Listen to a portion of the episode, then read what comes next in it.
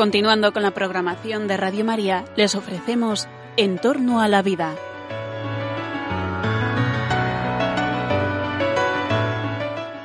Es un espacio dirigido por José Carlos Avellán y Jesús San Román.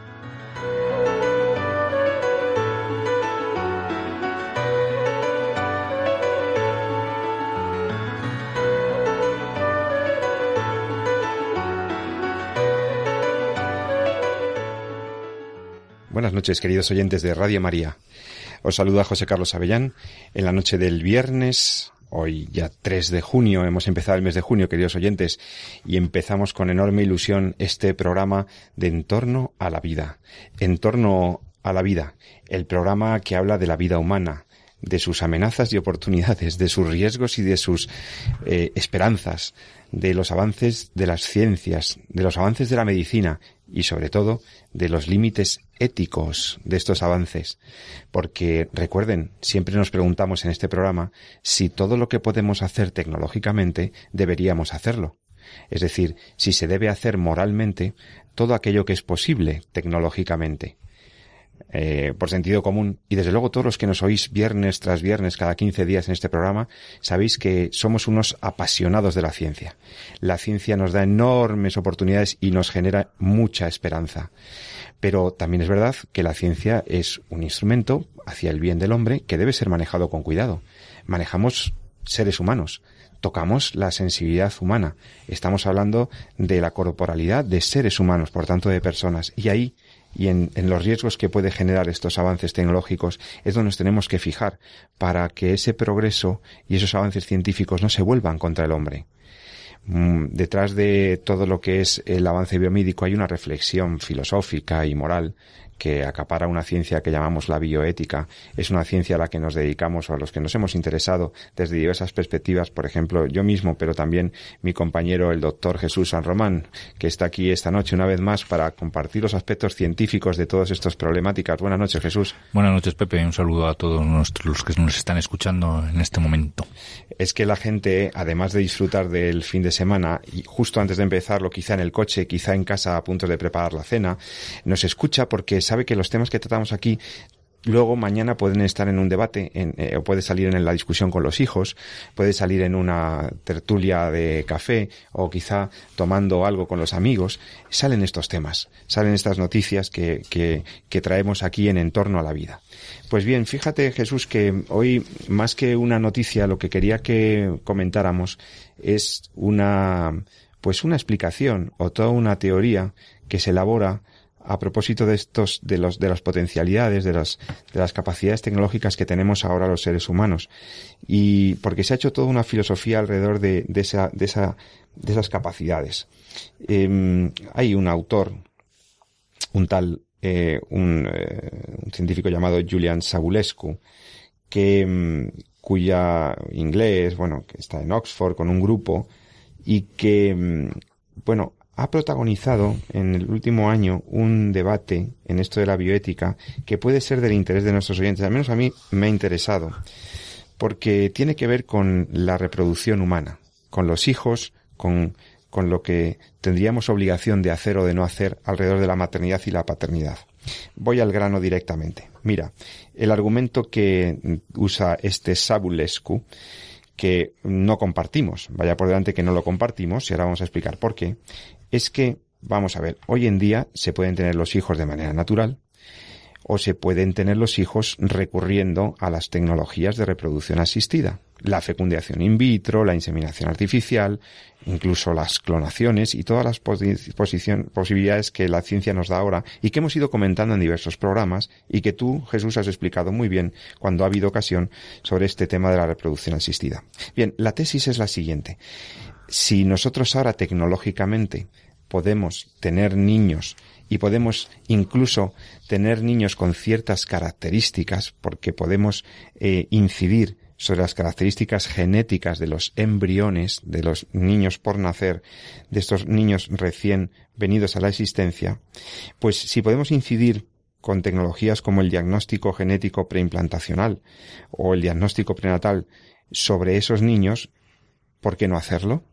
Es decir, no solo por qué no hacerlo, que la tecnología está ahí, está disponible, y si no tienes demasiados escrúpulos morales, recurres a esas tecnologías, tienes los hijos, pero además ahora la ciencia te ofrece la posibilidad de determinar o de potenciar ciertas características del embrión. Por ejemplo, si resulta que la persona ya tiene eh, un niño eh, varón, poder intentar tener una niña, ¿no?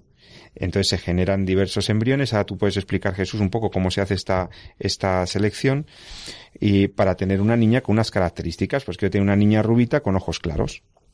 O por ejemplo, si en un momento determinado tenemos una, eh, en la familia, una enfermedad de carácter congénito, genético, que, que pudiera transmitirse a los embriones y entonces nosotros ahora técnicamente podemos hacer un screening, podemos hacer una evaluación de las condiciones genéticas de los embriones que hemos generado por fecundación in vitro y de entre esos embriones que se han procreado, que se han generado en, la, en el laboratorio, seleccionar cuál queremos llevar a término.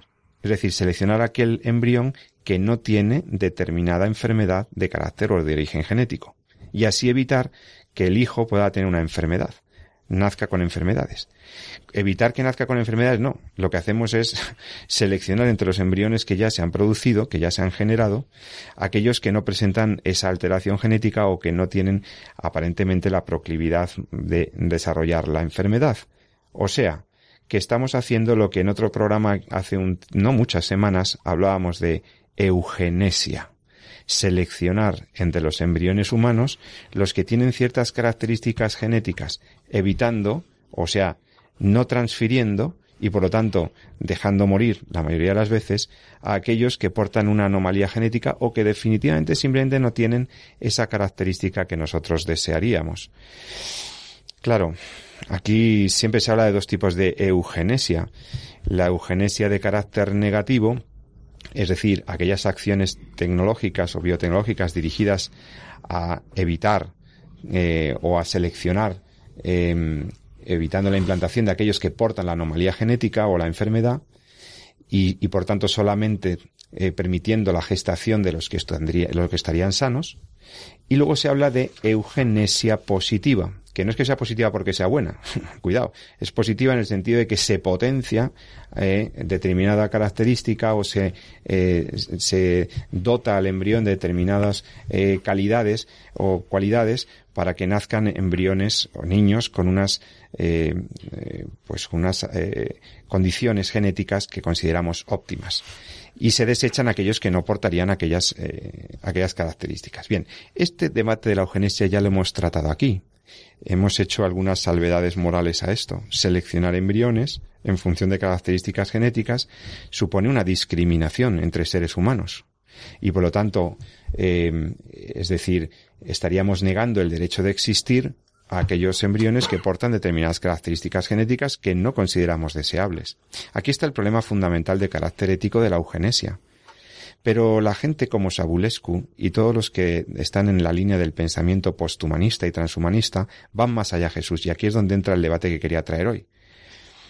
Ha escrito Sabulescu que, bueno, el, el núcleo de su argumentación es decir, si tenemos la tecnología para producir, fíjate que hablamos de producir, ya estamos transformando el lenguaje, ya no es procrear, es producir niños, em, embriones que luego serán niños con características genéticas deseables, ¿No deberíamos hacerlo así?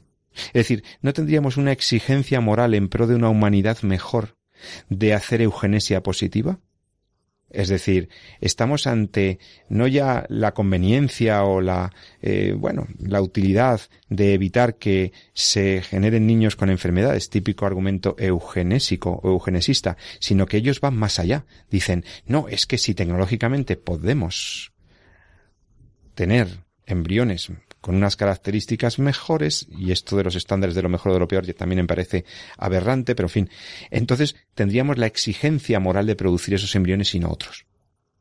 O sea, que habría un principio, eh, enunciar en un principio, un nuevo principio ético que llaman de beneficencia procreativa, beneficencia procreativa, según el cual, usando el diagnóstico genético preimplantacional, deberíamos determinar qué embriones deben ser implantados, esto es, favorecer el nacimiento de aquel que tiene mayores garantías de disfrutar de una vida saludable. O sea que solamente deberían nacer aquellos niños que tenemos seguridad, entre comillas, o garantías, entre comillas, de que van a tener una vida saludable. Bueno, bueno, todo esto me parece muy filosófico. ¿Tiene algún fundamento todo esto? Jesús, ¿qué opinas? No, real sí que es. Esto es real. Sí, sí. Tecnológicamente se pueden seleccionar embriones. Ya, se, hace. Se hace ya. Ahora trataría un poquito de, de, de explicarlo, ¿no? Porque yo lo creo que las he explicado muy bien, pero para poder entender un poco las, las técnicas que vamos a, a contar, aunque ya no son conocidas y las hemos tocado muchas veces en este programa, pues eh, a mí me gustaría simplificar un poquito un poquito todo, porque realmente, como bien dices, este argumento no es nuevo. ¿no? El tema de que eh, solo deben vivir en nuestra sociedad aquellos que sean eh, sanos desde el punto de vista genotípico y fenotípico es algo que llevábamos viviendo desde la antigüedad. ¿no? Ya en Esparta los tiraban a un pozo, ¿no? el monte, a los enfermos y ya en el régimen del Tercer Reich pues esterilizaban a los enfermos para que no pudieran reproducirse, etcétera, no todo desde una eh, mecánica y un pensamiento eh, muy muy muy utilitarista, ¿no? y muy eugenésico como bien has dicho, ¿no? El problema es que muchas de estas cosas que vemos ahora y que salen en los medios de comunicación, bueno, pues se enmarcan en, en unos argumentos y en un lenguaje que has explicado muy bien, ¿no? Hablan pues de, de, la dificultad de las parejas para tener hijos, de la necesidad de que la de que la ciencia pueda ayudarles, de conseguir unas mejores tasas de eficiencia de las técnicas de fecundación in vitro, porque eh, pues no funciona muy bien y las tasas siguen siendo bajas, aunque pues, se quiere decir otra cosa. Y entonces, bueno, pues cómo mejorar el proceso, etcétera, ¿no? Lo cual, eh, pues desde el punto de vista eh, argumental, bueno, pues tiene una base que puede ser más o menos asumible, ¿no? Y lo hemos comentado muchas veces así, aquí, ¿no? Como médicos y como profesionales que luchamos por mejorar la salud de nuestros conciudadanos, eh, bueno, pues eh, si podemos nos dejarnos en la cabeza y el la piel y el trabajo para ayudar a una familia que quiere tener hijos y no puede, pues bienvenido sea, ¿no? Es nuestro papel, es nuestro, para esto, para eso nos hemos formado, para, para recuperar la salud en, en aquellos que se enfrentan pues a alguna patología, ¿no? Pero evidentemente, como bien has dicho, y lo has dicho muy bien al principio del programa, no todo lo que tecnológicamente es posible es moralmente aceptable. ¿no? Esto lo entendemos muy bien cuando hablamos de herramientas. Por ejemplo, si yo tengo un martillo, pues todos entendemos que eh, ese martillo está hecho para clavar un clavo, no para darle al vecino cuando me molesta en la escalera. ¿no? Sería un mal uso del martillo. ¿no? Y aunque técnicamente es posible darle a la, con la cabeza, el, el, martillo en la cabeza, pues no es moralmente aceptable. Evidentemente esto es claro, ¿no? Bueno, esto es como una herramienta. No digamos si lo que estoy usando es algo que incluso moralmente es ilegítimo utilizarlo como herramienta, que es una sí. persona. O sea, si ya tecnológicamente hay cosas que no se pueden usar para unas cosas así, o que se pueden usar para unas cosas así y para otras no, pues no digamos ya cuando eh, realmente el objeto es un sujeto. Es decir, cuando yo realmente lo que estoy manipulando es un ser humano.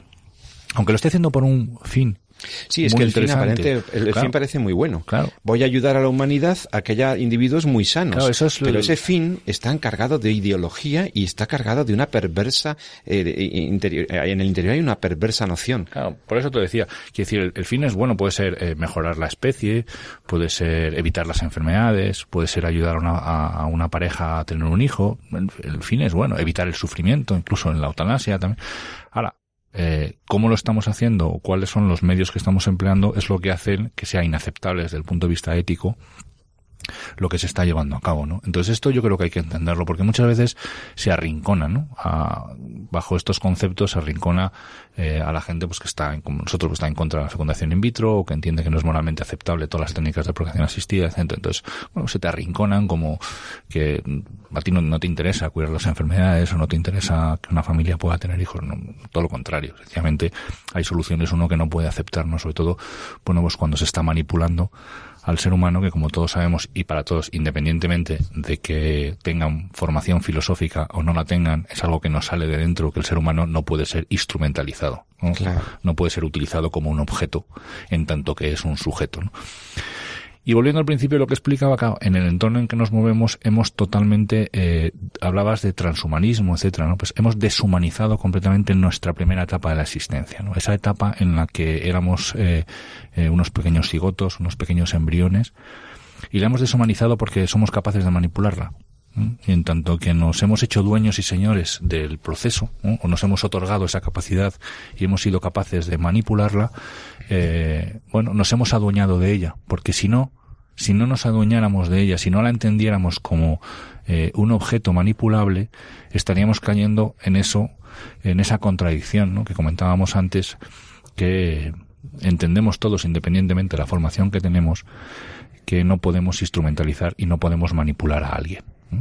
Por lo tanto, hay que quitar ese alguien y transformarlo en un algo para que pueda ser manipulable, y sea instrumentalizable. Y eso es lo que está pasando en nuestra primera etapa. Afortunadamente hay algunas iniciativas muy bonitas y muy preciosas desde el punto de vista de la sociedad civil, como es la que hemos comentado una vez en estos programas, que se llama así Uno de Nosotros. ¿no? Y a mí me gusta mucho ese nombre porque lo deja muy claro. Es decir, el embrión es uno de nosotros, somos nosotros mismos.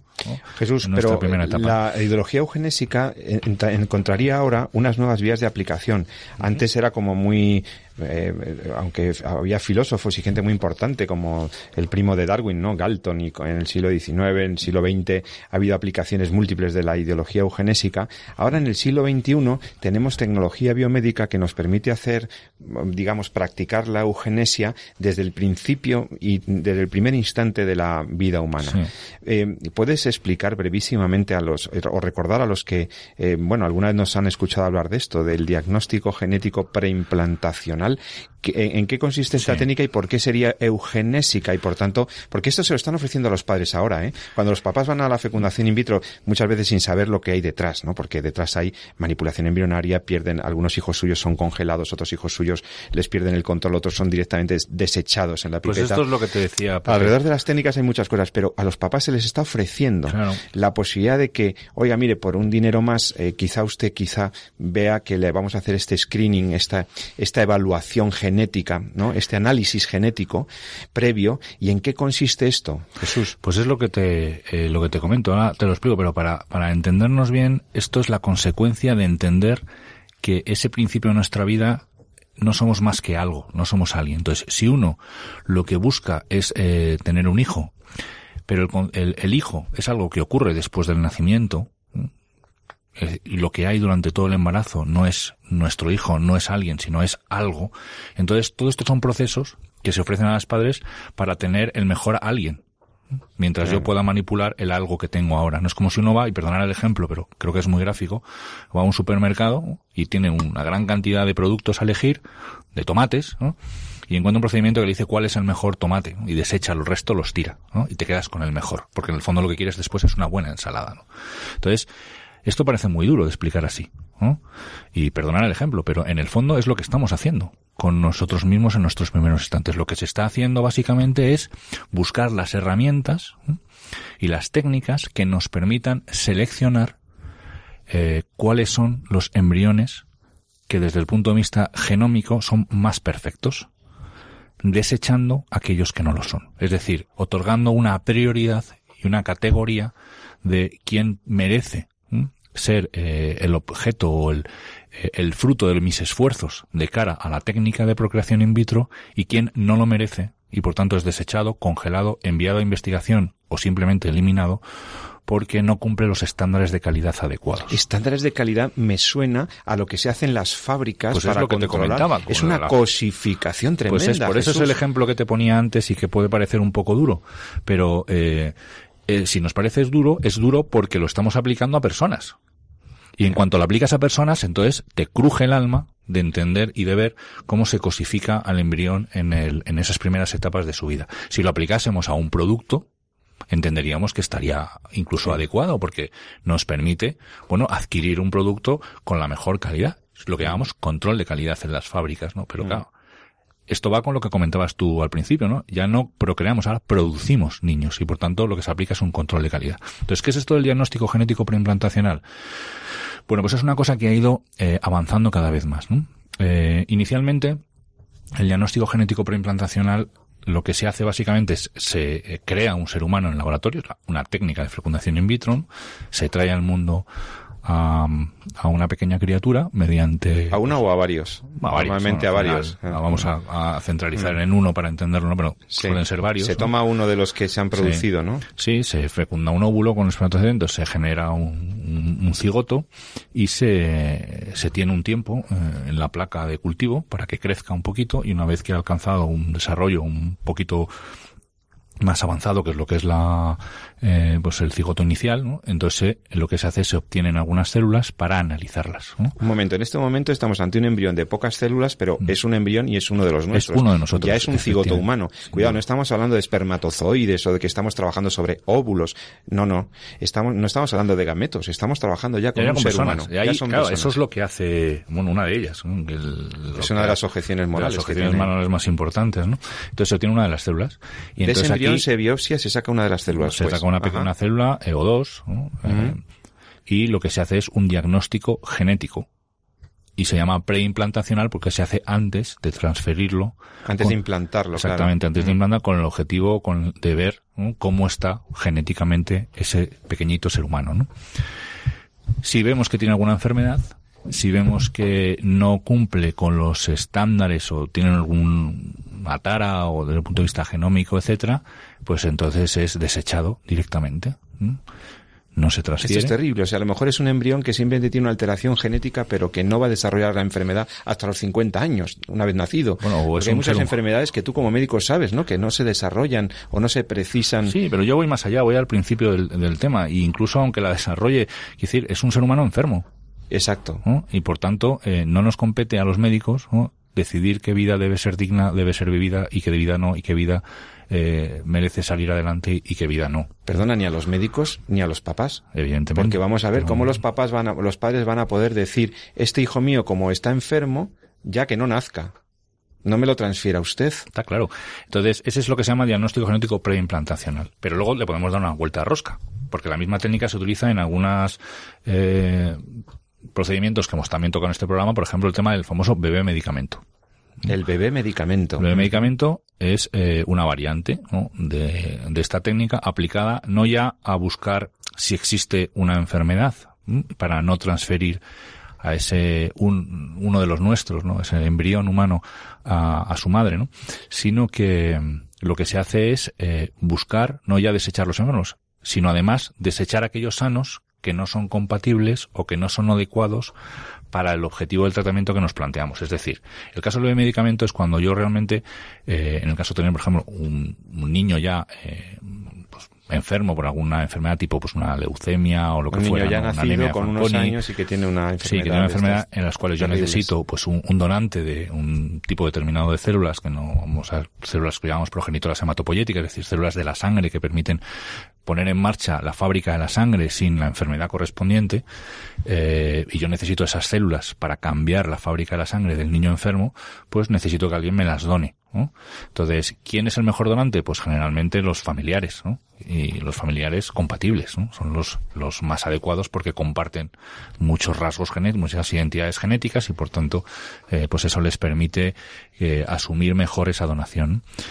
Pero a veces no están, o a veces no es posible. Entonces, ¿qué es lo que hago? En laboratorio produzco un montón de seres humanos, desecho primero los enfermos, por supuesto, desechados y eliminados, pero de los sanos, desecho también aquellos que no son compatibles, desde el punto de vista de esos marcadores de histocompatibilidad que me ayudan y que me facilitan el, tras- el, el trasplante. Con lo cual, al final lo que tengo es un niño, un bebé, un embrión humano que, primero, A, está sano, y segundo, es compatible con la donación. Y por lo tanto es útil. Exactamente. Útil, esa es la palabra que entra aquí en juego. Claro, si es que es la base, con eso es la base de todo. Eh. Por eso digo que el- para entender bien eh, por qué todo esto, eh, desde el punto de vista ético, tiene barreras absolutamente resolubles, eh, hay que entender, no, no ya el argumento afectivo que nos mueve, porque claro, curar a ese niño de una leucemia, de una anemia de Fanconi, por ejemplo, que es la típica que, ¿no? Eh, curar a ese niño eh, es algo que queremos todos. Claro. La única cuestión es que hay soluciones que algunos entendemos que no pueden plantearse, que no pueden ponerse encima de la mesa, en tanto que cosifican, en tanto que instrumentalizan a, A otro otros ser seres humano. humanos. ¿no? Y esto se entiende muy bien cuando, cuando digo, yo no puedo curar a un paciente instrumentalizando a otro paciente o utilizando a otro paciente como una fábrica. Claro, Jesús, es que la palabra utilizar o usar no admite como sujeto, como objeto al ser humano no se usan los seres humanos, no se pueden utilizar a los seres humanos, como tú bien dices. Y entonces, en tal caso, estaríamos ante una una instrumentalización ilegítima porque va contra la dignidad de la persona humana. Y no nos olvidemos de que todo ser humano tiene la misma dignidad, da igual cuántas células tenga o cuán perfecto genéticamente sea. Pero bueno, volviendo a nuestro... Claro, como dices, esta es la vuelta de rosca, como decíamos, del medicamento, pero es que ahora ya estamos ante un nivel de secuenciación completa del genoma en la que ya llegamos a, a, lo que comentabas tú respecto a, a ese filósofo, en el que, y esto era cuestión de tiempo, que decir que surgieran estas ideas, ¿no? En, en, tanto en cuanto tú entiendes que puedes eh, instrumentalizar a las personas, pues lo lógico es eh, aprovechar para que las personas que tú produces sean las mejores posibles, evidentemente, descartando aquellas que no cumplen esos estándares. ¿no? Estás escuchando en torno a la vida con José Carlos Avellán y el doctor Jesús San Román. Estamos hablando en Entorno a la Vida sobre el debate bioético que se ha generado sobre el mm, principio de beneficencia procreativa.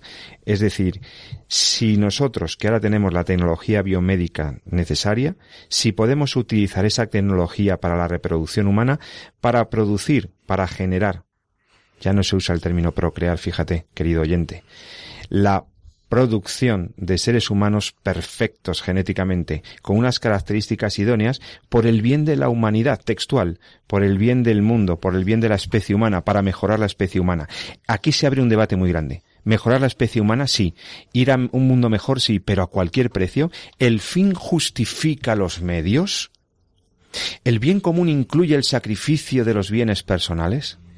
¿El bien común justifica la utilización de seres humanos? ¿La tecnología biomédica debería tener algún límite ético? Esto es lo que estamos aquí discutiendo.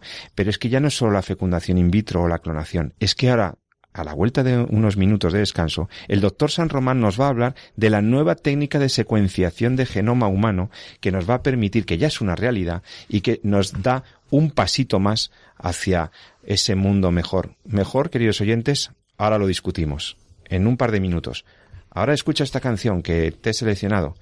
Es una canción que el doctor San Román y yo queremos dedicar a nuestras madres, a todas las madres que nos escuchan. Es una canción de un cantante norteamericano que es, es una, una canción country cuya letra es verdaderamente muy bonita. Los que saben inglés podrán entender muy bien esta canción que os he, que os he seleccionado, que os he seleccionado hoy. Un hermosísimo country dirigido a todas las mamás. La canción se llama Mom y habla de un bebé a punto de nacer que le dice a Dios, estoy un poco asustado, no sé si quiero ir allá, porque desde aquí el mundo me parece una bolita azul, pero es un lugar enorme, y yo soy tan pequeño. ¿Por qué no puedo quedarme aquí contigo? ¿Estás enfadado conmigo? ¿Ya no me quieres? Y dijo Dios, Oh pequeño, por supuesto que te quiero, pero hay alguien especial que te está esperando.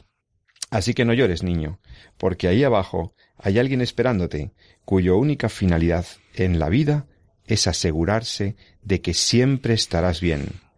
Un ángel de amor tierno y fuerte. Ya es casi la hora de ir y encontrarte con tu mamá, y cuando ella te hable, asegúrate de que la escuchas bien, porque ella va a enseñarte todo lo que necesitarás saber, cómo arreglártelas para amar, reír y soñar y ella te pondrá en el camino que te traerá de vuelta a mí. Así que, sigue la canción, así que no llores, niño, porque ahí abajo hay alguien esperándote, cuyo única finalidad en la vida es asegurarse de que siempre estarás bien, un ángel de amor tierno y fuerte. Ya es casi la hora de ir y encontrarte con tu mamá. Escuchen esta canción. Hasta ahora mismo. Bonita.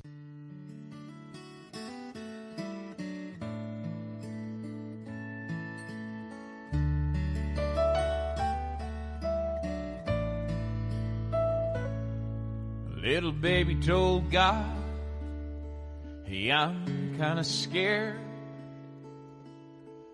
Don't really know if I want to go down there. From here it looks like a little blue ball.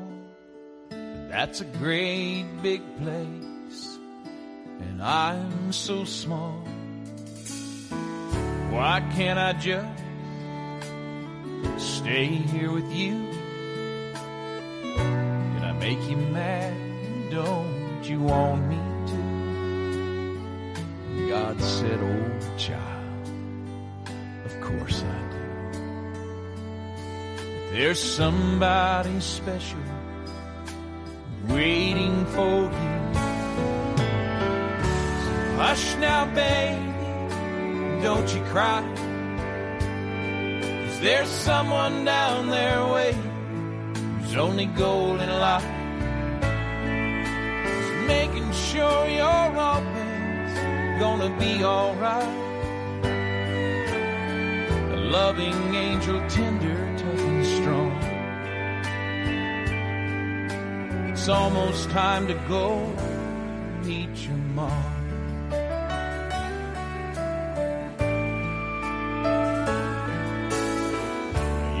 Never had a better friend or a warmer touch to tuck you in.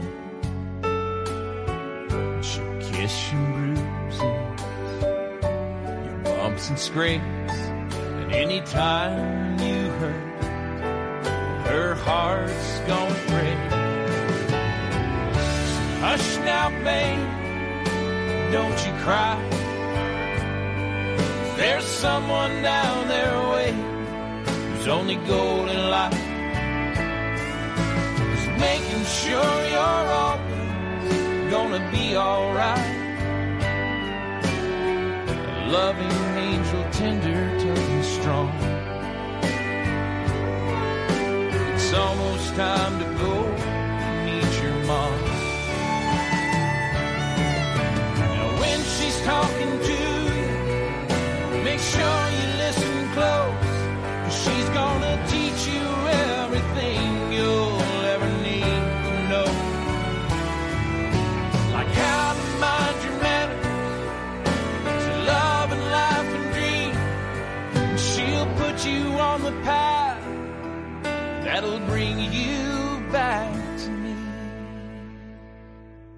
Y ya estamos de vuelta con todos vosotros en En torno a la vida. Estamos el doctor San Román y yo mismo, José Carlos Avellán, en este programa de los viernes en el que estamos analizando hasta dónde podrían llegar los avances biotecnológicos, hasta dónde deberían llegar, porque hemos hablado de reproducción asistida y hemos hablado de una nueva, no tan nueva, filosofía que pretendería que existiría una exigencia moral de generar o de producir solamente aquellos niños que tuvieran alguna perfección genética. Esto que defienden los transhumanistas como Sabulescu ha sido objeto del debate del programa de hoy en la primera parte del programa. Estamos hablando de si se debería o no procurar si los padres tendríamos la obligación moral de solamente dejar nacer a aquellos niños que, que, tienen perfección genética o que van a, a generar una humanidad con, con, menos enfermedades. Fíjate, esto es un poco darle, darle la vuelta a todo. Esto es, esto es un poco, esto es engañoso y, y yo diría que perverso.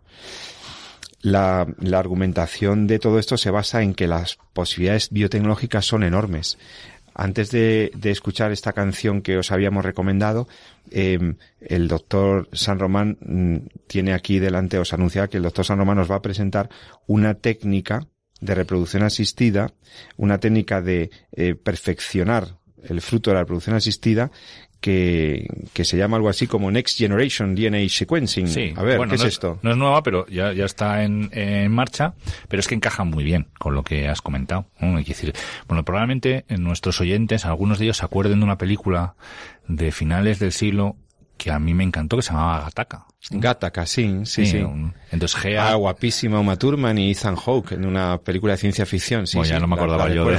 Sí, sí, a mí me encanta.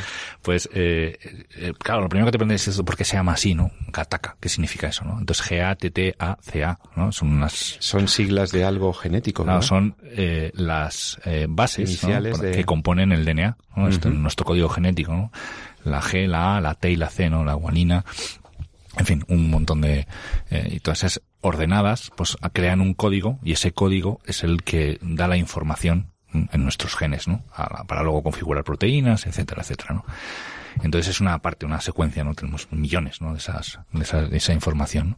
Esa película, por cierto, paréntesis antes de que te metas en la realidad, sí. eh, en esa película los oyentes si la, si la ven porque ya se pueden, bueno, aparte de los videoclubs y demás, es un clásico ya, pero es que trata precisamente este tema, claro. este tema. O sea, cómo se puede generar una sociedad con diversos estratos o, o una nueva clasificación Claro. en función de la de la de aquellos que tenían en una aleatoriedad genética y los que habían sido programados para ser claro. producidos conforme una perfección genética. Y están en juego los sueños de las personas la, las posibilidades de desarrollo personal todo está limitado por la genética. Y entonces ahí se, es una efectivamente es, es, ciencia ficción pero ya no tanto verdad no no claro entonces lo que lo que comentabas esta nueva técnica esta que viene en inglés y que traducida pues podría decir como la secuenciación del DNA de nueva generación o la nueva generación de secuenciación del DNA, eh, bueno, pues como decía, es un paso más, un paso más en esa eugenesia, en esa selección y encaja estupendamente, ¿no? Es, realmente sería eh, la base tecnológica, un poco lo que comentabas al principio, ¿no? De ese eh, beneficencia procreativa, que dicen que ni es beneficencia ni es procreativa, pero bueno. Entonces, eh, ¿en qué consiste? Bueno, pues algo comentábamos antes del, de esta preciosa canción que nos has puesto, que el diagnóstico genético preimplantacional bueno, pues muchas veces lo, lo que busca es eh, descartar a aquellos eh, seres humanos, aquellos individuos, aquellos embriones que tienen alguna enfermedad genética. ¿no? Bueno, demos un paso más. Las técnicas de fecundación in vitro tienen unas tasas de éxito bastante bajas. Bajas. ¿no? Uh -huh. Sí, se, se venden, son bajas, ¿no? Son en torno pues, 20, 30%. Pero si vamos a por embriones, eh, que decir no por ciclos, ¿no? Si, o por intentos, sino por embriones creados en, o sea, de cuántos embriones creados en laboratorio llegan a nacer, pues estaríamos incluso por debajo del 10%. O sea Entonces, que solamente uno de cada 10 eh, embriones generados in vitro menos. llegará menos del 10%, llegarán llegará a ser un, bebé que nazca, se ha llevado a término. El resto o es congelado o es desechado o muere directamente. Cientos de embriones entonces. Cientos de miles. Cientos de miles de embriones, eh, qué lástima. Dios mueren en, en, Son abortos, ¿eh? estos son abortos, porque esto al final es un aborto. Esto es así. Claro. En fin. Entonces, o bien, pues como decía, o son congelados para intentos en el futuro, o son directamente desechados porque algo salió mal, etcétera. ¿no? Entonces, ya la propia técnica de fecundación in vitro tiene eh, marca, clasifica los embriones en letras A, B, C, D, ¿no? en función de eh, cómo están yendo, si son más o menos sanos o no. Pero bueno, volviendo a lo de antes, el diagnóstico genético preimplantacional establece eh, bueno, marcar o diferenciar quién es sano de quién está enfermo. Esta técnica que comentamos, la secuenciación la nueva, de nueva generación, es una técnica que ya lleva unos años pero que lo que permite es secuenciar el genoma completo. O sea, no ya buscar, porque cuando queremos buscar una enfermedad o queremos buscar un gen, pues lo que hacemos es muchas veces utilizar una sonda, una especie de, de pequeña cadena de DNA que podemos detectar después eh, en algunas técnicas, entonces lanzamos esa, esa sonda y si existe pues ese gen, pues la sonda eh, se une a él y lo marca, ¿no? Entonces lo podemos después identificar, lo podemos ver, ¿no? Es una buena forma de, de saber si el gen está ahí o no, ¿no? Entonces, eh, claro, aquí ya estamos aquí, lo que hacemos es un chequeo completo, un barrido ¿no? de, del genoma. Con ese barrido, con ese genoma, entonces sí podemos eh, identificar quién es el, el individuo genéticamente más perfecto. O sea, ya no se trata de estar enfermo o sano, que ya ahí tiene sus limitaciones, como bien ha dicho, y que como médico ya a mí me duele, ¿no? El hecho de que se desechen enfermos, ¿no? Pero esto es un paso más, y aquí es quién es más perfecto desde el punto de vista genético. Porque se asume que en esa perfección pues habría más posibilidades de que el procedimiento de fecundación in vitro pueda llegar a, a su éxito. Insisto, y esto es muy importante, y quiero decirlo, ¿no? Esto no significa juzgar para nada a las parejas que se someten a fecundación in vitro. No es nuestro papel y entiendo, ¿no? como médico y como persona, ¿no? Eh, pues ese deseo, ¿no? Que está de muy adentro, ¿no? De poder, de tener hijos, de tener descendencia, ¿no? Eso que va, va intrínseco en nuestra ley natural, ¿no? que no es una cuestión meramente biológica, sino que también es muy humana, ¿no? El hecho de, como bien contabas en esa canción, ¿no? De eso de, de, de poder recibir una criatura de Dios y devolverla a ella, ¿no? Para mayor gloria de Dios, ¿no? Decían. Y entonces, eh, aquí no se trata de juzgar, no se trata de estar, estar al margen, ¿no? pero lo que está claro es que no se puede hacer, como bien decías, a cualquier, a cualquier precio. ¿no? Entonces, en esta técnica lo que hace es para garantizar o para tratar de garantizar o para mejorar las tasas de éxito, transferir y des aquellos que son genéticamente más perfectos y desechar eh, o neutralizar o como se quiera llamar desde el punto de vista técnico, pues aquellos que no cumplen esos estándares de calidad o ni siquiera simplemente están por debajo o hay, otro que es mejor. Así sería, o técnicamente, pues podrían limitarse, pues el número de ciclos que son fallidos, etcétera. Bueno, ya hay algún niño que ha nacido en estas condiciones, ¿no? Ya fue publicado hace un tiempo y comentado en algunos en algunos eh, congresos, ¿no? Es el, niño genéticamente perfecto, el embrión perfecto, ¿no? Luego ya la vida te da muchas vueltas, ¿no? Y vete tú a saber, ¿no? uno no está exento en este mundo de no tener enfermedades, ¿no? Pero eh, genéticamente ha sido seleccionado entre sus hermanos, ¿no? Pues el niño no tiene la culpa, evidentemente, ¿no? Suerte que ha tenido el de haber sobrevivido. Pero el, sus hermanos eh, que genéticamente estaban... No eran tan perfectos. Fueron quedaron fuera, ¿no? Y mm. quedaron fuera o congelados. Mm. Y ahí está un poquito la aberración de, de esta técnica, no en el fin, en el fin de que podamos eh, de puedan hacer niños ¿no? y que las parejas que no pueden tener hijos pues puedan tenerlos ¿no? sino en el fin de, de manipular de seleccionar y si ya el fin es fundamentalmente eugenésico ¿no? como viene el clave decir de, de eliminar enfermos descartar eh, desechar los que no cumplen los estándares de calidad pues entonces eh, muy mal. Claro. El Papa ha advertido, el Papa ha advertido sobre esto, el, Papa Francisco, cuando habla de la nueva cultura del descarte entre los seres humanos. Claro, eh, esto es un descarte. Esto estamos descartando, estamos dejando eh, privados de la oportunidad de venir a la existencia a aquellos niños que, cuya perfección genética es, no es, no es total. Y, y, esto es una discriminación inaceptable. Pero yo, Jesús, no me voy a centrar ni en los argumentos teológicos, ni, los, ni siquiera ahora en los argumentos estrictamente científicos de viabilidad de la técnica, sino que querría contestar al argumento de Sabulesco, el argumento filosófico. Por una parte, desde luego, ya lo has contestado tú, cuando has hablado de la dignidad intrínseca de todo embrión humano y la no instrumentalización del hombre. Por supuesto, esta es una razón para que ningún futurible, ningún eh, escenario posthumanista mejor podría justificar en ningún caso el sacrificio de los seres humanos actuales. Pero es que además esta, esta filosofía se basa eh, en el fondo es lo que llamamos en filosofía eh, es consecuencialismo ético, es decir, es un pragmatismo y un consecuencialismo ético. Está, está eh, justificando la, este principio de beneficencia procreativa en la idea de que podemos conocer las consecuencias beneficiosas para el mundo de esa selección, lo cual, para empezar, ya es dudoso. Es decir, ya es dudoso esa predictibilidad y que podamos basar el juicio moral en unas consecuencias que no son en absoluto eh, asegurables. Tampoco sería, tampoco justifica bien eh, este principio por qué deberíamos seleccionar, es decir, eh, cuál sería la razón significativa por la cual los padres tendrían la obligación moral de desechar unos embriones frente a otros. Es decir, no, no, no se explicita esto, ¿no? Y esto a mí me parece importante porque, claro, estamos hablando de que, porque la, la, postura de Sabulescu es que los padres tendrían la obligación de hacer esta selección. Eh, y eso no es así algún autor como Petersen ha, contestado a Saulescu diciendo que no se puede imponer a los padres este criterio porque los padres tienen un principio de autonomía reproductiva. Es decir, que al final los padres deberían ser los que deciden, pero ese no es el argumento. O sea, es verdad que los padres tienen una autonomía reproductiva y que em, en principio son los padres los que tienen esa soberanía sobre lo que, lo que debe ser una, una paternidad responsable, por ejemplo, en, territorio cristiano, ¿no? Pero, pero esa autonomía no es la razón. Eh, tampoco es la razón para jerarquizar entre sus hijos, ni justificaría un desecho en ningún caso, ni tampoco oponerse a él. La razón de fondo fundamental es la que se ha dicho en este programa, la que hemos dicho desde principio.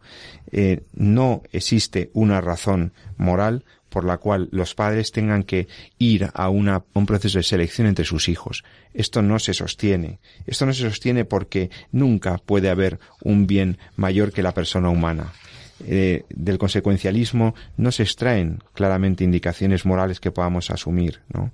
Y por lo tanto, eh, este principio de beneficencia procreativa queda contestado desde el personalismo clarísimamente.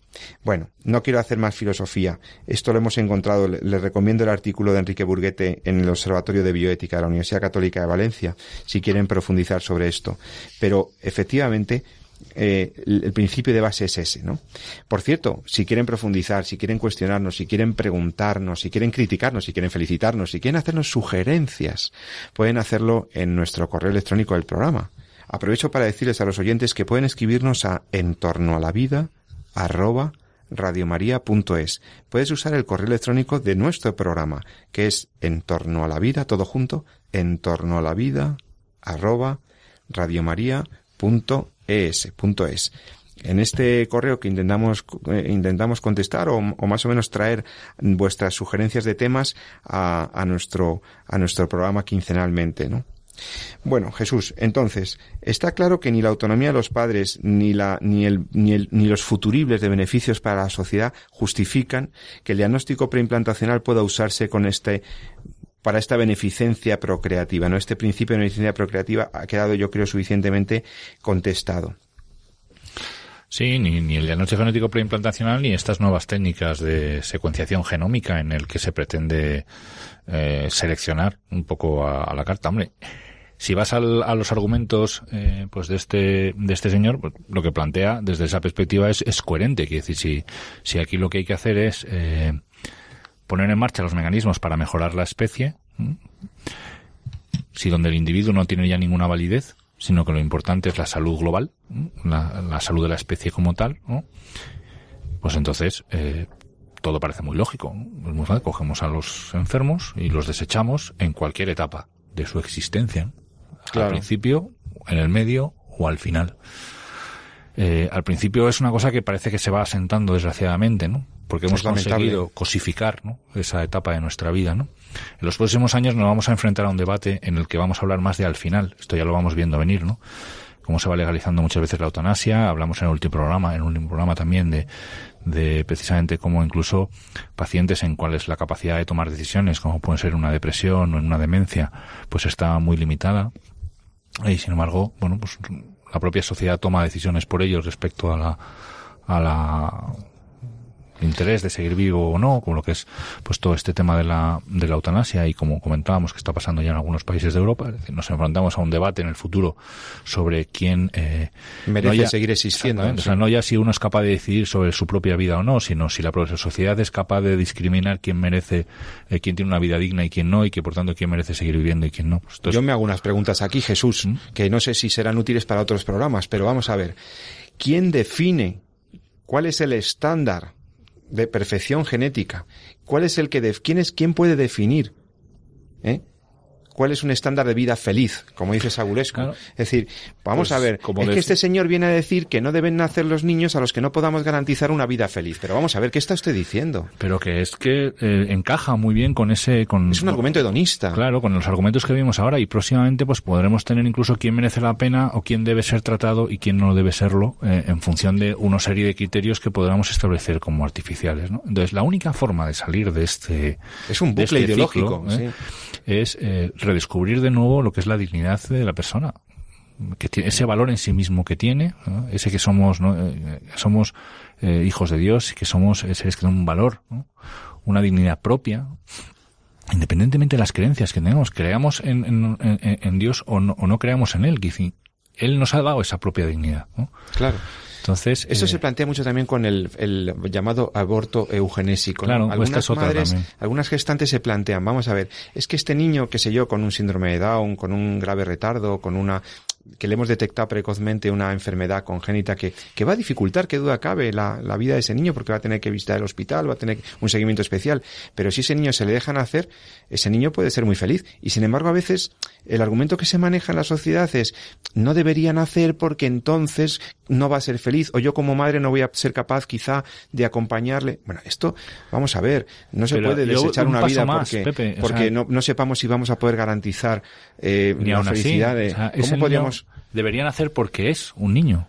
Claro. O sea, no ya eh, si yo tengo o no tengo las herramientas eh, para poder darle o no darle, o si mi sistema sanitario me permite o no me permite, o si el desarrollo de la tecnología permite que yo pueda incidir sobre la enfermedad o no, o si ahora mismo ya los tratamientos son más asequibles o son menos asequibles.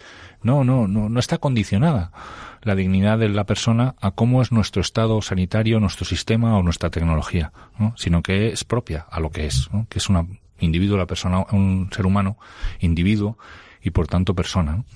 Entonces, eso es lo que confiere ese principio de, de inviolabilidad de la vida física y de libertad, responsabilidad en el cual nos tenemos que mover de cara a él, ¿no? Que impide que podamos instrumentalizarle, ¿no? Porque es un ser humano. ¿no? Y si es un ser humano enfermo, pues todavía más. Como sociedad estoy obligado precisamente a proteger esa vulnerabilidad.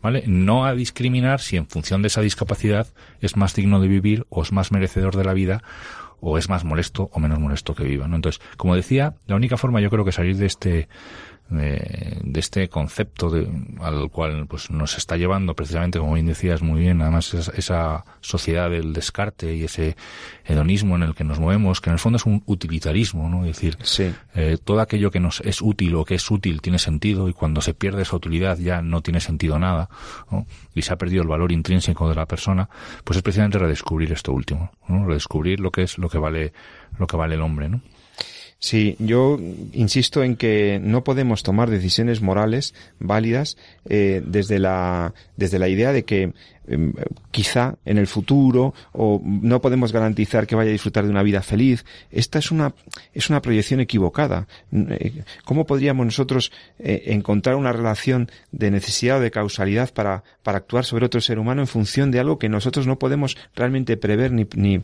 ni o sea no se pueden tomar decisiones morales con esa con ese fundamento, ¿no? Eh, este este utilitarismo es es inadmisible. Por otra parte, tendríamos que preguntarle al señor Sabulescu y a sus amigos qué entienden por una vida feliz, ¿no? Y qué entienden por un mundo feliz. Esto recuerda a la novela de Huxley, ¿no? El mundo feliz. Es decir, estamos proyectando ya una idea de lo que es correcto, de lo que es posible, de lo que es beneficioso para el mundo y en función de eso tendríamos la obligación de seleccionar entre nuestros hijos. No, mire usted, todos los niños tienen el mismo derecho a existir y no tendríamos ningún derecho, en función de ninguna proyección, ni estadística, ni demográfica, ni científica, a que un niño no pueda nacer. Toda vida importa, decía vida importa. La, esa, ese eslogan de, la, de esas, una de esas marchas pro vida que, a la que tuvimos ocasión de ir, ¿no? Toda vida importa, ¿no? Es que es que no la, la lo que importa la vida no es en función de, de, de cómo pueda ser o no pueda ser vivida, ¿no? Eh, sino por lo que se es, ¿no? Uno puede tener un, una guitarra con las cuerdas rotas, decía nuestro querido Papa emérito, ¿no? Benedicto XVI, no, pero no por eso deja de ser una guitarra, ¿no? Aunque claro. uno, pues quizá no pueda sacar mucha música de él, porque falta, de ella, porque faltan algunas cuerdas, ¿no? Pero uno, por el hecho de estar enfermo, por el hecho de, de no cumplir con los estándares, pues no, no deja de ser uno, ¿no? Y tener ese valor ¿no? que, que merece, claro. ¿no? Y entonces es una exigencia de justicia elemental de justicia elemental, la justicia de los romanos decían que era dar a cada uno lo que es suyo. Esa es la justicia. Por lo tanto, es una exigencia de justicia básica darle a alguien lo que es suyo. ¿Y qué es lo primero que le tengo que dar a otro? Reconocerle lo que es.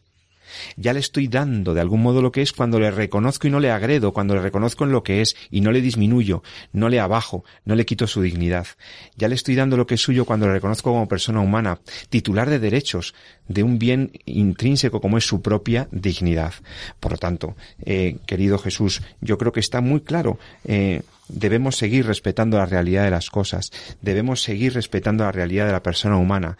Las técnicas de reproducción asistida tienen dificultades morales. No podemos dejar de decirlo. Se están instalando en la sociedad como una alternativa que tiene muchos problemas éticos.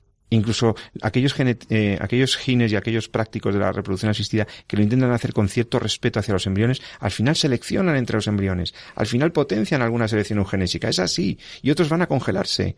En fin, yo quería terminar, si te parece, porque ya se nos está acabando el tiempo, recordando que este principio de beneficencia procreativa es una construcción ideológica que no podemos asumir, recordando ese principio básico de que el fin no justifica los medios, recordando que ningún consecuencialismo ético nos va a llevar a unas buenas soluciones y que al final esto es sensatez y prudencia y que todo debe ser regido en el fondo.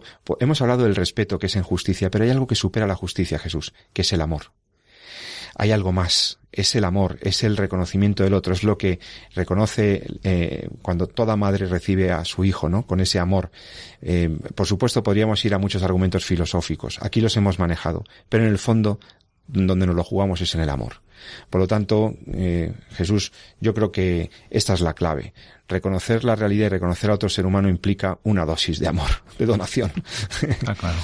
Bueno, pues se nos ha acabado el tiempo. Eh, eh, les recomiendo que, bueno, pues que pasen un fin de semana muy bueno, que intenten aprovechar para estar con los suyos y que, y que no dejen de amar. Y recuerda, querido amigo, lo que te recomiendo todos los fines de semana, que ames la vida y la defiendas. Este es nuestro lema. Don Jesús, muy buenas noches, que pase usted buen fin de semana. Buenas noches, Pepe. Un Y a todos, y a todos nuestros oyentes también. Nos escuchamos, si quieren, dentro de 15 días en Entorno a la Vida. Y ahora no te, no te pierdas el resto de la programación de Radio María. Es estupenda. De verdad que vienen compañeros con otros programas maravillosos. Que lo disfrutes. Muy buenas noches.